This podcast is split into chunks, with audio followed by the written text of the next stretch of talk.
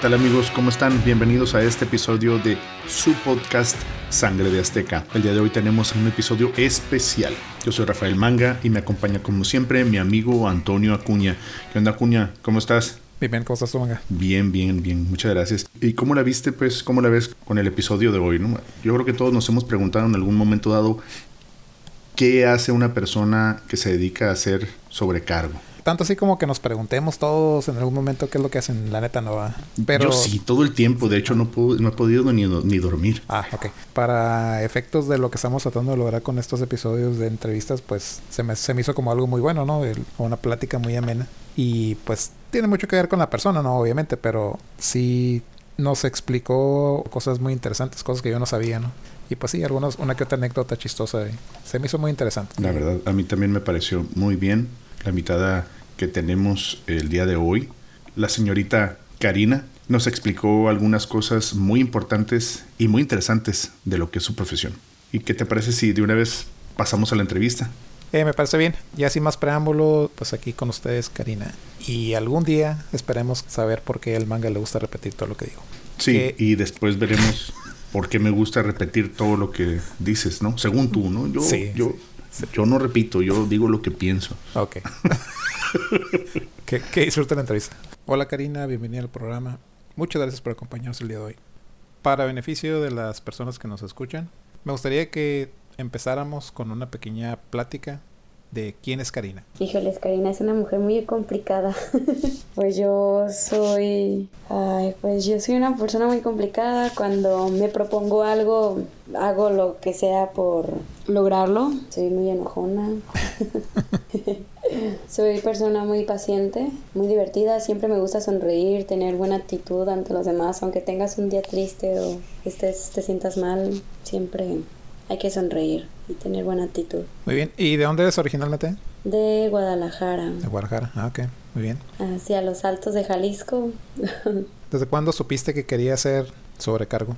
Fíjate que eso fue muy raro para mí porque yo no fui la niña que desde chiquita quería ser, era su sueño. Para mí fue, yo trabajaba antes en Primera Plus y fue un grupo Flecha Amarilla, no sé, es una transportes de personas en autobuses. Ok y yo era decana ahí, de las personas que le entregan el lonchecito antes de que se suban al autobús y me empezó a gustar muchísimo el trato con las personas. Cuando yo me subía al autobús me sentía, no sé, me ponía a pensar, dije, ¿cómo me veré en un avión? Revisaba el auto, que viniera limpio, los asientos, cinturones, y yo me imaginaba, ¿y cómo me veré en un avión? Y desde ahí empezó toda mi idea sobre un sueño de, un avión. Yo jamás me había subido a un avión, ni había viajado, nunca había salido de mi zona y hoy estamos aquí.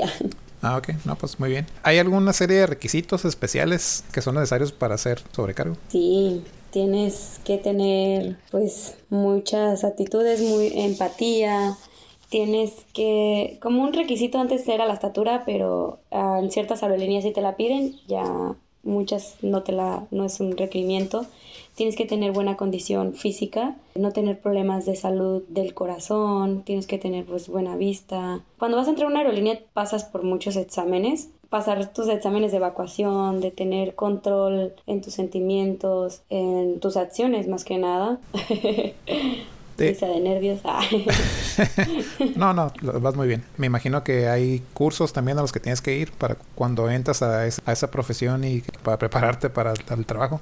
Sí, por ejemplo, yo cuando inicié todo eso de sobrecargo, tienes que estudiar la escuela para tener tu, obtener una licencia federal, que es como en todas las profesiones tu cédula profesional. A nosotros es nuestra licencia federal que demuestra que eres sobrecargo. Terminas la escuela, yo me aventé un año estudiándola, ingresas a una aerolínea y te mandan a curso, a tu capacitación. Es un mes entero y te están haciendo todo ese tiempo exámenes, examen tras examen, no puedes reprobar porque si repruebas vas para atrás y adiós aerolínea, adiós todo.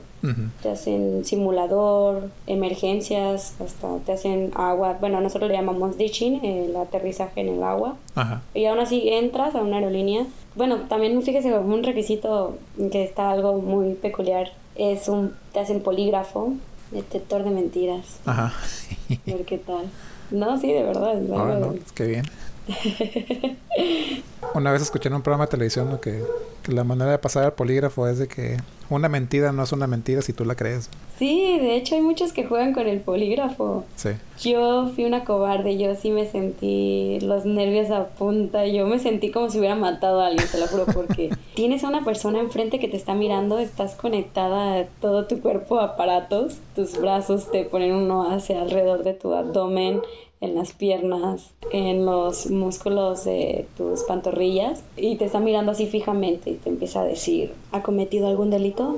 Y tú lo miras así como de, no, no he cometido nada. y, luego te dice, ya te moviste, arruinaste esa pregunta, la voy a volver a hacer última vez y necesito que no te muevas. Y yo sigo de, oh Dios santo, yo no sentí que me moví. También depende de los nervios de la, de la situación, ¿no? Sí te da muchísimos nervios. A mí cuando me preguntó sobre si había consumido alguna droga, yo fue como de no, o sea, me llegó el flachazo así en la mente y me traicionó. Yo la verdad había comido un muffin de marihuana, pero iba en esos tiempos de la prepa y yo ni siquiera sabía que tenía marihuana, a mí me lo dieron unos amigos de mi salón y ellos traían y fue en la prepa, pero pues no me puse tan mal, nomás me reía todo el tiempo y estaba muy feliz. Pero ya no lo volví a hacer y sí, o sea, yo le conté todo. Todo, todo, todo le conté. Literal es peor que ir con el padre. No, no, sé si te comentó la intención ¿no? Del, de la plática del día de hoy. En, en, realidad la idea de haberte pedido que si nos ayudabas con una entrevista es porque estamos haciendo una serie de programas en los que estamos platicando con gente que tiene profesiones que se nos hacen interesantes. Porque la idea es de que si hay jóvenes que escuchan el programa que todavía no saben qué es lo que quieren hacer cuando estén grandes, que se empiecen a dar una mejor idea de qué se trata en realidad la chamba. ¿no? Tenemos una lista de 10 preguntas. Oh, ya. pues sí, está bien por mí yo tengo libre hoy, hoy no hay problema. De hecho estaba barriendo. bueno, si no hay problema, pues podemos empezar de una vez, ¿no? Ahí está la primera pregunta. ¿Cuánto tiempo llevas siendo sobrecargo? Dos años, cinco meses. ¿En esos dos años, cinco meses sí ha sido lo, lo que esperabas o ha sido mejor de lo que esperabas o no tan bien como esperabas? No, la verdad es que es un trabajo hermoso, es mejor que lo que esperaba, pero tiene sus contas como todo. O sea, hay cosas que desconocía que yo no sabía. O sea, muchos sí se decepcionan a pesar de todo me encanta mi trabajo, lo amo y lo disfruto muchísimo. Ok, muy bien. En la siguiente pregunta creo que tocaste este tema un poquito anteriormente, ¿no? Pero ¿qué fue lo que te llamó la atención del trabajo antes de saber de qué se trataba en realidad? Las personas el servicio al cliente. Ahora sí que muchos van a decir, ay, con el servicio al cliente, pero no, a mí me encantaba, a mí me encantaba hablar con la gente, el ser amable. Cuando alguien te decía, señorita, muchísimas gracias, qué amable. Ay, yo sentía bien bonito en mi corazoncito. Yo dije, ay, qué bonito. Y me veía en un avión, me, me transformaba en un avión y dije, imagínate el viajar con a otro lado. Yo sabía que era emergencia, es decir, el tener la capacidad para afrontar una situación de estrés, de conciencia situacional, de dije, qué emocionante, ¿no? Me encantaba, yo quería hacer eso. ok, muy bien. ¿Y cómo es un día normal de trabajo para ti? Ay, pues sí está pesado. Muchos piensan que, ah, mira, nomás se sube un avión y va y, se va y disfruta y viaja. Pero no, o sea, es levantarte, por ejemplo, voy a dar una jornada súper pesada y lo voy a poner un mañanero. En un vuelo a las 5 de la mañana tienes que levantarte tú desde las aproximadamente 3 de la mañana, una hora para arreglarte. Yo siempre trato de comer algo aunque sea ligero porque no tienes, ¿sabes? No tienes tú un horario establecido para comer, para empezar. Llegas tú 3 de la mañana, yo pongo una hora y media antes. De ahí ya me, en ese tiempo me tengo que cambiar, peinar, eh, ya tengo que tener mi uniforme planchado, mis zapatos limpios y vámonos para el aeropuerto. Una hora de camino, eh, llego al aeropuerto y tienes que ser puntual. Ahí no es como de que llego a cinco minutos tarde, no, ya bajado de vuelo. Tienes que ser muy puntual. Eh, llegas a tu vuelo, te subes al avión, revisas tu equipo de emergencia, es lo primero que hacemos nosotros, revisar sobre que no haya también artículos, objetos extraños, como ejemplo pistolas o que te hayan puesto algo, una bomba o algo así, por ejemplo. Me fui a un extremo, pero tienes que revisar bien todo tu avión. Terminas de revisar tu equipo, va libre, abordaje, empiezas a abordar, suben los clientes, cerramos puertas, despegamos y ahí empieza tu trabajo, o sea todo ese tiempo de tu rutina ya llevas tacones para empezar. ya arriba ya ahora sí te cambias los zapatitos y vámonos a trabajar a la venta. Armamos nuestro carrito, salimos a la venta, llegamos a terminamos la venta, paras, ya aterrizas en un aeropuerto y otra vez desembarcar clientes y bajan, sube limpieza y vuelven a subir otra vez los clientes. Tú nunca no sales del avión. Es de que otra vez vámonos, de regreso otra vez. Y puedes hacer esa misma rutina cuatro veces, por ejemplo. O sea, no te pueden exceder más de cuatro vuelos. Y saliste a 5 de la mañana, regresas un a veces hasta si bien, si mal te va, o sea, ya es un vuelo muy tarde, regresas, puedes regresar hasta 5 de la tarde y pues es una jornada pesadita. Y ya regresas otra vez, ponte los tacones, sal del aeropuerto con los tacones bien peinada, no puedes estar nada despeinada, súper bien presentable y todo el tiempo estás parada, o sea, no, nomás te sientas en el despegue y aterrizaje, pero todo el tiempo paradita, así está algo pesadito. No, pues sí Y esa fue una rutina pesada. Sí, sí, son algo ajetreado, ¿no? pero ese es un día pesado, hay días light súper a gusto. Ah, ok, ok. Pues qué, bueno que sí hay una variedad, ¿no? Porque sí estaría extremo, ¿no? Si fueran todos pesados. No, hay vuelos nada más donde haces un tramo y llegas, por ejemplo, ah, de Tijuana, saca un vuelo a Zacatecas, te quedas en Zacatecas ese día, llegas al hotel, dejas tus cosas y es de que cámbiate, arréglate y vámonos a, a pasear. Sales a pasear, te vas, no sé, a las minas, al bar y el otro y ya regresas hasta la noche al día siguiente, también tienes día libre. Vámonos otra vez a pasear a donde y así. O sea, y ya al, último, el, el tercer día regresas a Tijuana. Bueno, un ejemplo. Qué bueno que mencionas eso de la paseada, ¿no? Porque la siguiente pregunta que tenemos es, ¿cuál es tu destino o tu ciudad preferida que has visitado hasta ahorita? ¿Y cuáles ciudades no has conocido que quieres conocer? Vamos a hablar como por ejemplo México. Ay, México, qué lugar me encanta. Pues yo creo que entre Cancún y Mérida. Son mis lugares favoritos. Ok. ¿Y qué lugares no conozco? O mejor dicho, ¿cuál es el siguiente que tienes en tu lista de lugares que quieres conocer? Porque lugares que no conocemos, pues va a haber muchos, ¿verdad? Sí, de hecho. Y pues lugares que no conozco, que no, que quiero conocer, perdón. Ah, la Paz, me encantaría ir a La Paz. O sea, la tengo tan cerca de Tijuana y pensar que no conozco La Paz, no es como mi propósito de, este año en México, claro. Ok, muy bien. ¿Cuál es la parte que más te sorprendió de la realidad de ser sobrecargo, eh, sea buena o sea mala? La parte que más me sorprendió, vamos a hablar de la buena y luego ya te cuento la mala. La buena es que las personas a veces son tan bonitas. Vuelvo a lo mismo. En un vuelo a Oaxaca, una señora me regaló una blusa muy hermosa, muy tradicional y nada más a mí, o sea, no sé, fue como hicimos clic y bien amable la señora me regaló hasta panes, súper linda. Y es como que no te termina de, de convencer, o sea, la gente es demasiado bonita, todavía hay gente buena en este mundo, hay gente muy amable, también emergencias, me ha tocado de personas atender emergencias y es como que ahí demuestras tus verdaderas aptitudes, todo lo que has aprendido y el demostrar que, que puedes atacar la emergencia y no te vas a asustar. Parte mala, el extrañar a tu familia. Es una de las partes más difíciles de este trabajo, el tenerlos lejos, el irte a otro lado, no tener a nadie, la, la aventura, o sea, agarrar tu maletita y vámonos a otro lado a vivir, conocer, a extrañar a tu familia. es lo más difícil. Oh, ok, sí, pues me imagino. Oye, y esta no está en la lista, ¿no? Pero ¿tú dónde tienes base? ¿En Tijuana? Sí, Tijuana. Ok. ¿Y, pero tu familia está en Guadalajara? Sí. ah, ok, no, pues sí. Sí, me imagino que está, ha de ser algo, algo pesado, ¿no?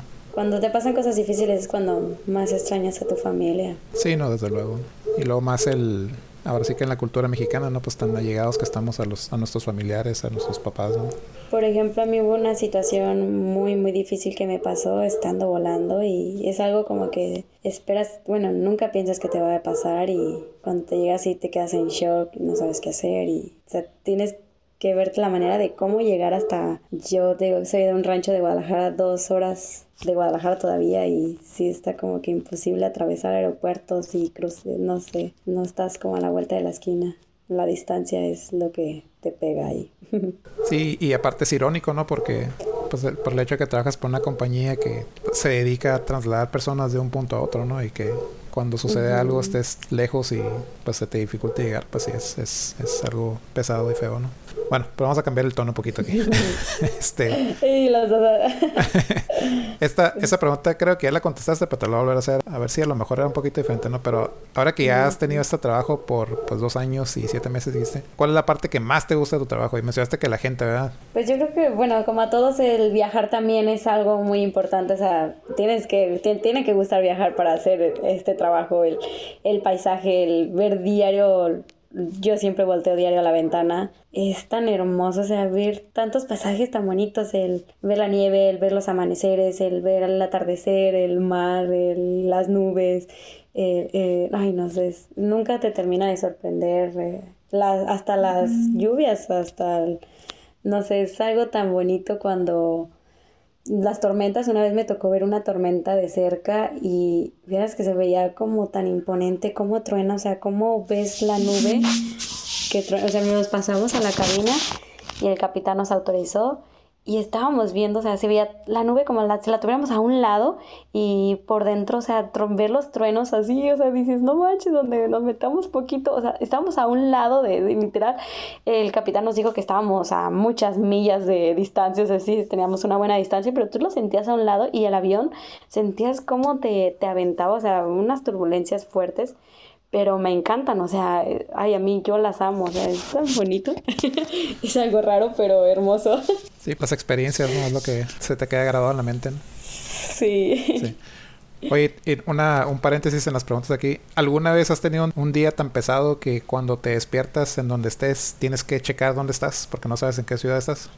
me ha pasado muchas veces. Ah, ok.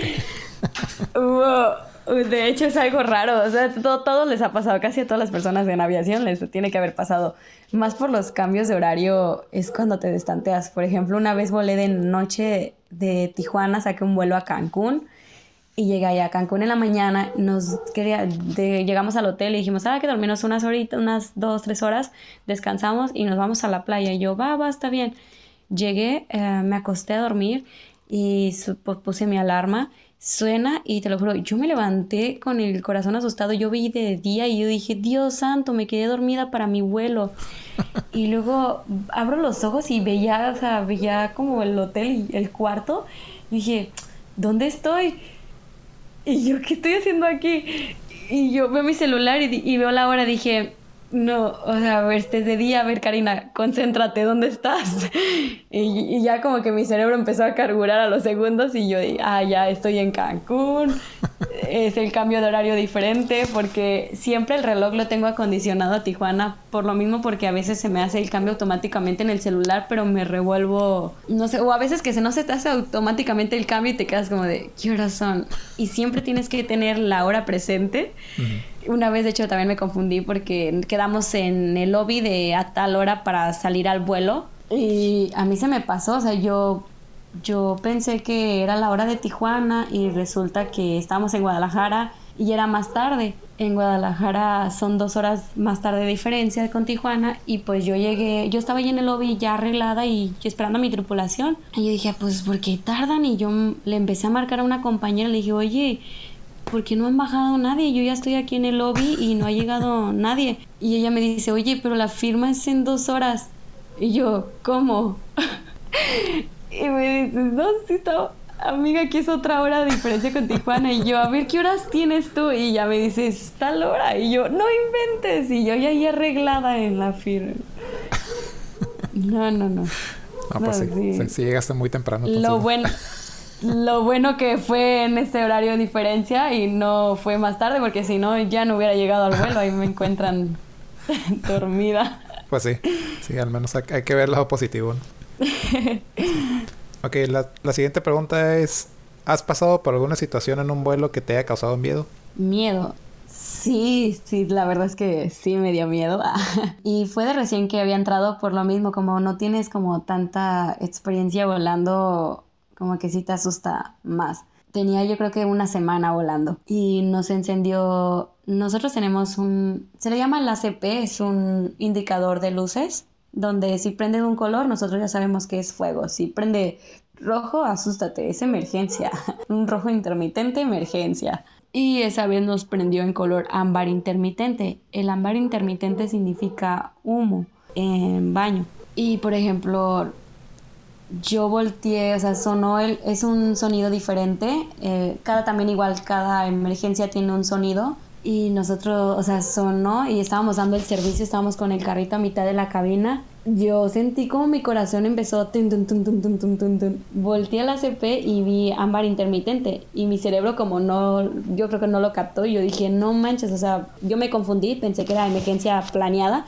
vamos a caer, tienes 8 minutos, 10 minutos para acomodar la cabina, levantar carritos y vamos a aterrizar de emergencia. Y yo me asusté muchísimo, me, mi corazón se fue al, al, alto, mi compañera se regresó corriendo a la cabina, yo regresé el carrito y eh, resulta que era el de humo, yo me confundí, pero a una persona se metió a fumar al baño. Ah, mira le abrimos la puerta del baño y, y, la persona todavía lo negaba, bien asustado. O sea, gracias a Dios no se encendió, no prendió nada y todo estuvo bien. Lo con...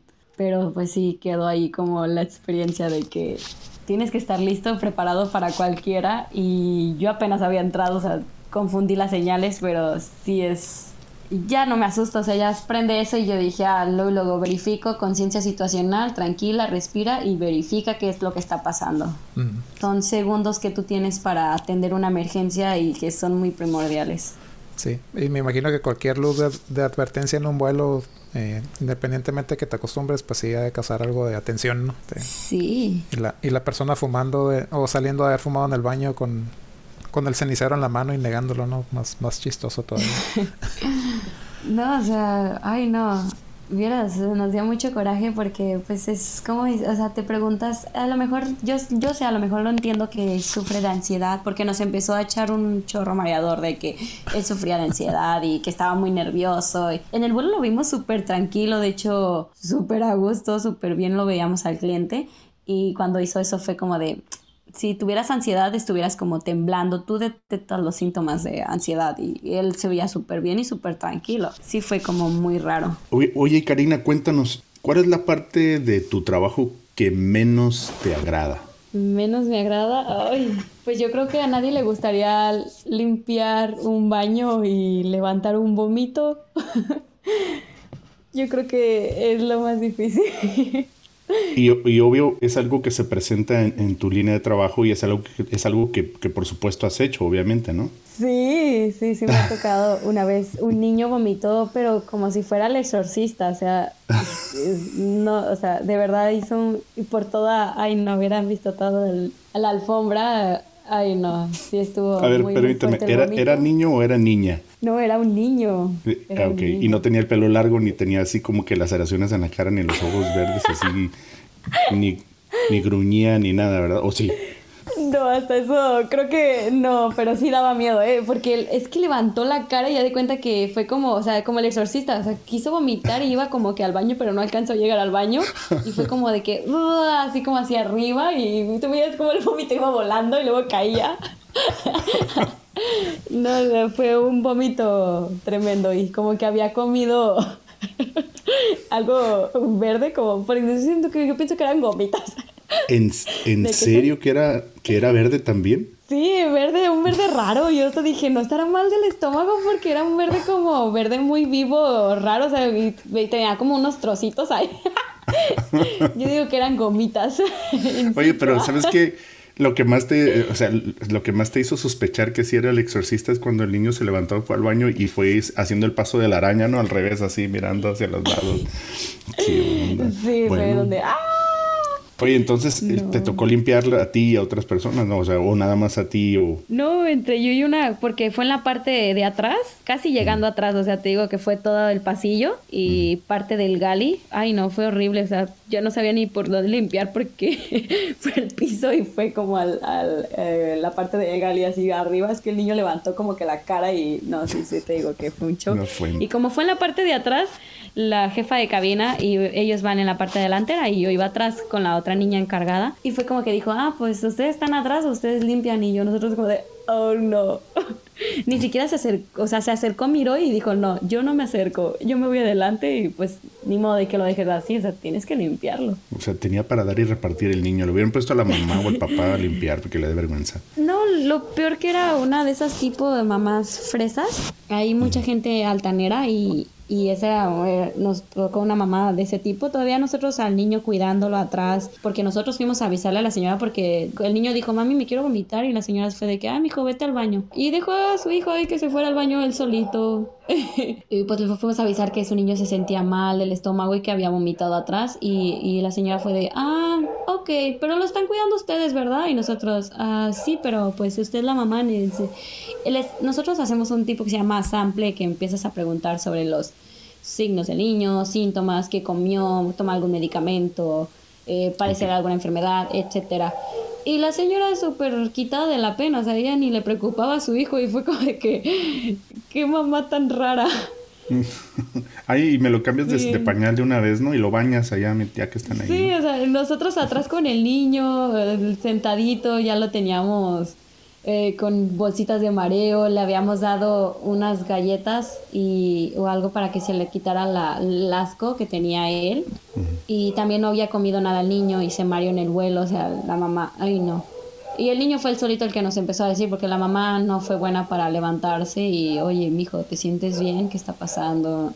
No, sí, o sea, madre desnaturalizada, como dicen. La siguiente pregunta, Karina. ¿Qué cosas haces en tu trabajo que le sorprenderían a los viajeros que no las vemos cuando están cuidando de nosotros durante los vuelos? Algo así que suceda como que tras bambalinas. Híjoles, pues las fiestas adentro de la cabina de pilotos. no, eso es cierto, no es cierto, es broma. ¿eh? Eso, no, eso no pasa. Por ejemplo, a mí me encanta cantar y yo siempre me la paso ahí cantando y a veces estoy acá en el gali y yo siento que nadie me ve, ¿no? Y bien de repente ya está un cliente atrás de mí y yo ahí cantando La Chona. Y La Chona se mueve y ¡ah! No, pero pues no. Eh, siempre nos deseamos un buen vuelo. Ante todo es como tradición. Antes de despegar nos miramos y es como de buen vuelo. Y ya. Es algo y ya la otra repite buen vuelo, buen vuelo. siempre... La bendición Desea, sí, es como la bendición, ánimo, todo va a salir bien y vamos a llegar con bien a casa. Pero nada, nada acá secreto como que, como que se guardan los hielos que están realmente fríos para ustedes o las papitas que traen menos aire se les quedan, así nada de eso. Este que reportamos producto dañado y ni modo para la tripulación. ¿Qué es la cosa más común que la gente cree con respecto a tu trabajo que está completamente equivocado? Ay, pues que nosotros no nos cansamos, nunca voy a cansar de repetirlo. Piensan que es un trabajo donde dice, ay, no, no se cansan esto es a gusto. Pero no, la realidad es que si te cansas, a veces no te sientas, no tienes un horario de comida tampoco, o sea, nosotros no tenemos un... Si te da tiempo en el vuelo, ya terminaste tus actividades y aún así tienes un poco de tiempo, puedes comer. Si no te da tiempo, no comes. Si es algo, algo pesado, que la gente piensa que que a veces muchas personas piensan que somos sus sirvientes y están como que timbre y timbre, tin, tin, tin, y que me trae una coca. Ya pasas eso con el servicio y, regresas y otra coca y, y, ya vuelves, otra vez te vuelve a timbrar. Ahora quiero unas papas y la misma persona y tú, ah, te odio. Pero sí. Por ejemplo, una vez un señor me, me, vio atrás, llega, yo estaba comiendo y pues yo traigo, yo a mí me encanta cocinar y yo siempre llevo comida de mi casita y yo estaba comiendo mi, arroz y mi pechuga de pollo y luego llega y me dice, este, señorita, ¿y ustedes sí comen? Y yo, pues sí. me dice, ¿y por qué no venden de eso? Y yo, no, es, esta es comida que yo traje de mi casa. Y ya, ah, pues ¿por qué no la vende? Y yo, no, pues, es mi comida, no, no la voy a dar. Una pregunta, no sé si ya, si ya vieron esto, ¿no?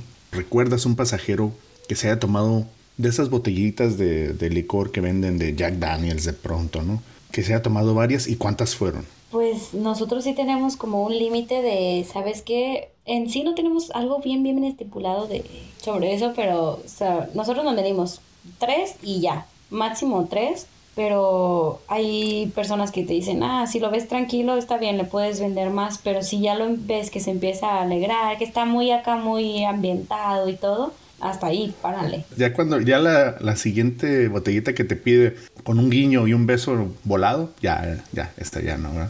Ay, fíjate que sí me ha tocado aventuras ah, muy, muy, o sea, gente sin morales. Sí, no, una vez me agarraron la pompi. Ay, no, fue un... ¿En serio? Señor.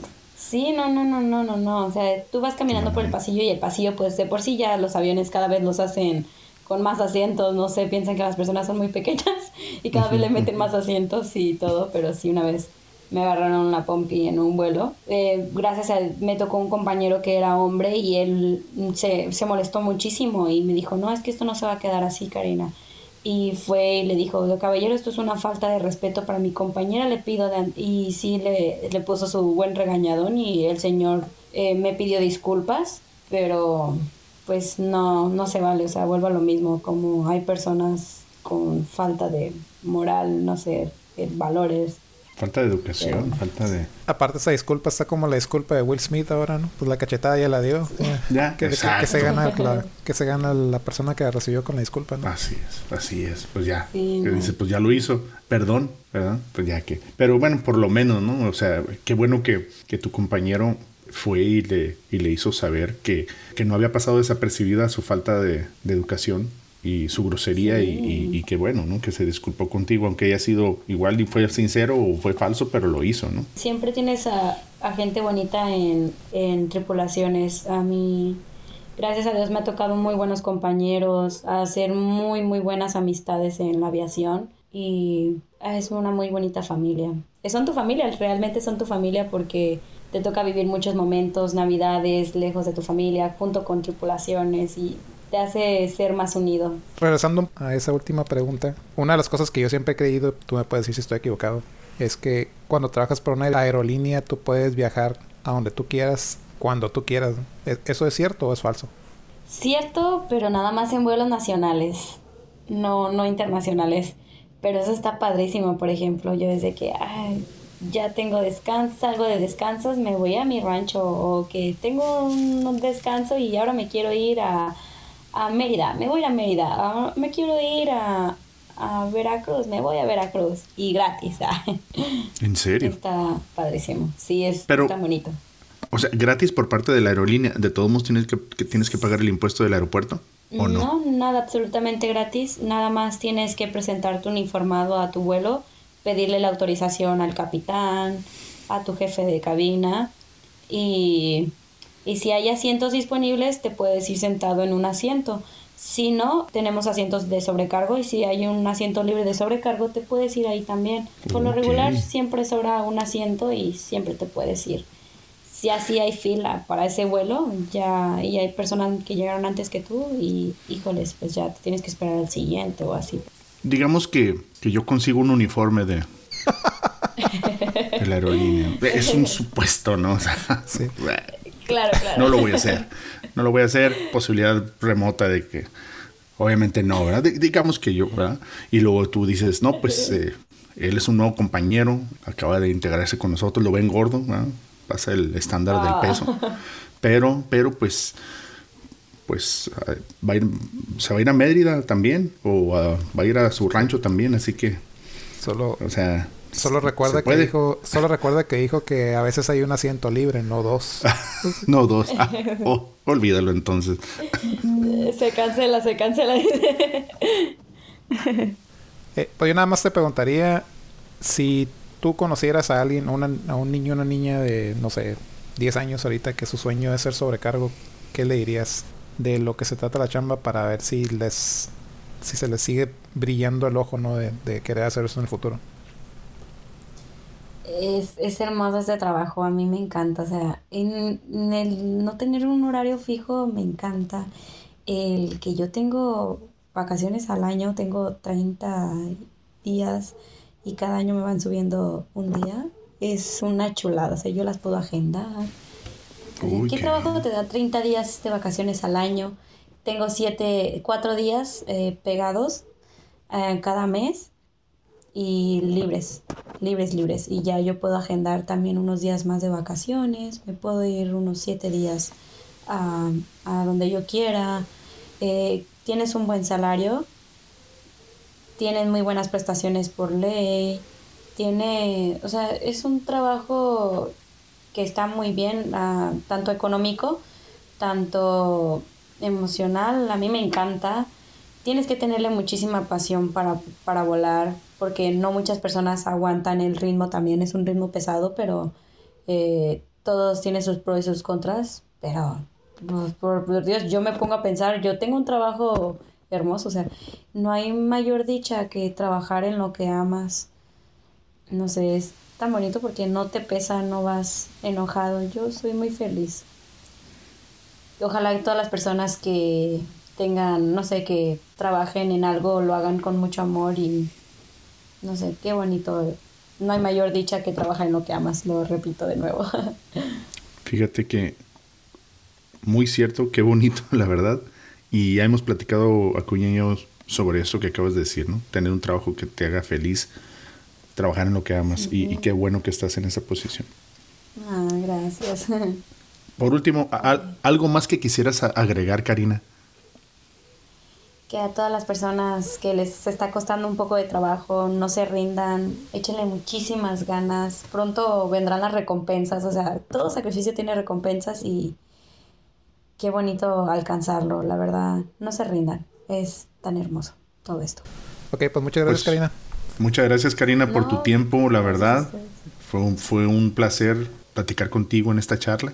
Y, que, no sea, que, no sea la última vez, ¿no? O sea, uno de esos 30 días acá de vacaciones, puedes agendarlo para unas, unas dos entrevistas más.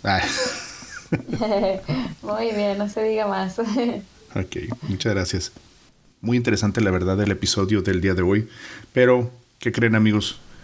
Como siempre, este reloj que está aquí enfrente de mí me dice que es hora de irnos. Les agradecemos como siempre su atención a este episodio de su podcast Sangre de Azteca, episodio especial. Recuerden que estamos disponibles en todas las redes sociales y en todas las plataformas en donde ustedes escuchen podcast. Les recordamos que pueden mandarnos mensajes, correos electrónicos, chistes, lo que ustedes gusten a la cuenta le tengo miedo al niño exorcista arroba podcast.com. Guácala. Sangre de Azteca arroba podcast. Ah, no, ¿verdad? Sangre de Azteca punto podcast arroba gmail.com. Y pues no olviden suscribirse para recibir notificaciones de episodios nuevos. Pues muchísimas gracias, Acuña.